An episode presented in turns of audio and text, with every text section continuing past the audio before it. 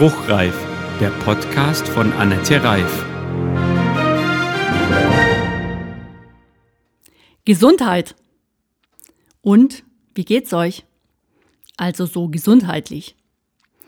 Immer wieder lese ich, dass viele Menschen seit einem Jahr kaum Erkältungskrankheiten haben. Die AHA-Regeln also auch da helfen. Also ich kann das von mir nicht behaupten. Ich habe den Eindruck, ich bin häufiger erkältet als sonst. Oder es kommt mir nur so vor, da ich seit einem Jahr öfter in mich hineinhorche, meine Befindlichkeiten checke.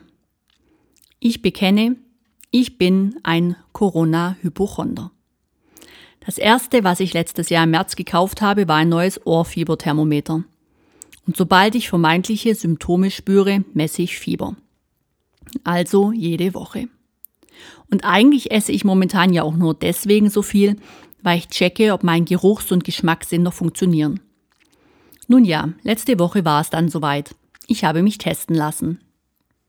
Nach zwei Tagen Hals- und Kopfschmerzen und beides in einer anderen als von mir gewohnten Qualität war ich sicher, jetzt hast du es. Woher? Keine Ahnung. Nach wie vor kenne ich niemanden in meinem Umfeld, der infiziert war. Und auch die Corona-App zeigt beharrlich keine Risikobegegnungen. Der PCR-Test war unangenehm, ja. Irgendwo hatte ich gelesen, dass er nur dann korrekt durchgeführt wurde, wenn man hinterher Tränen in den Augen hat. Also so schlimm war es bei mir nicht. Doof waren die 24 ungewissen Stunden des Wartens. Das Ergebnis war dann negativ. Uff, ein erfreulicher, ja positiver Ausgang.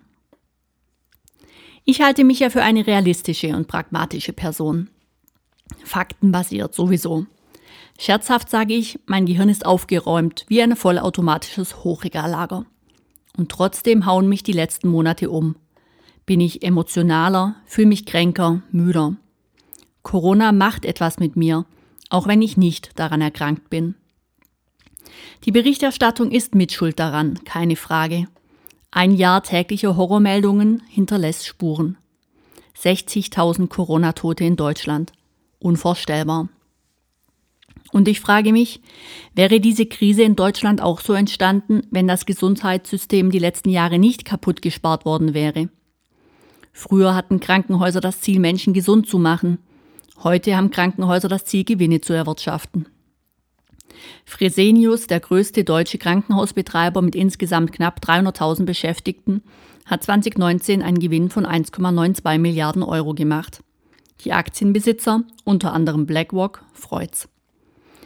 Nach überstandener Pandemie brauchen wir einen strukturierten Lessons-Learned-Prozess.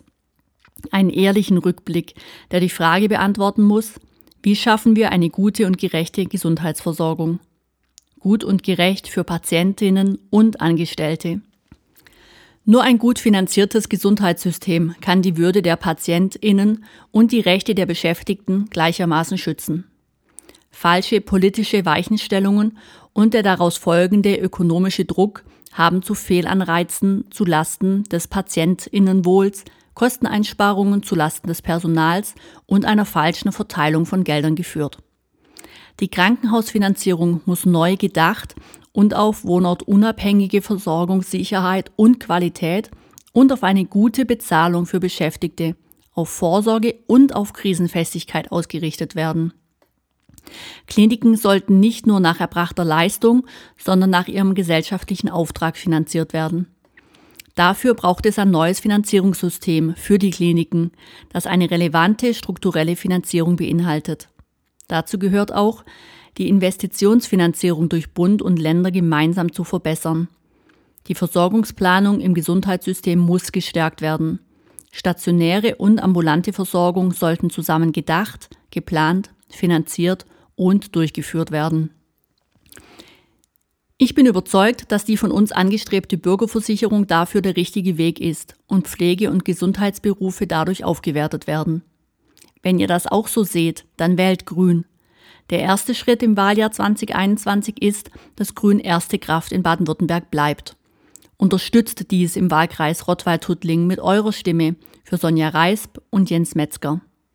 Ich habe übrigens Briefwahl gemacht, damit ich nicht so viele Leute treffe. So, jetzt mache ich Schluss. Ich muss Fieber messen. Irgendwie fühle ich mich krank.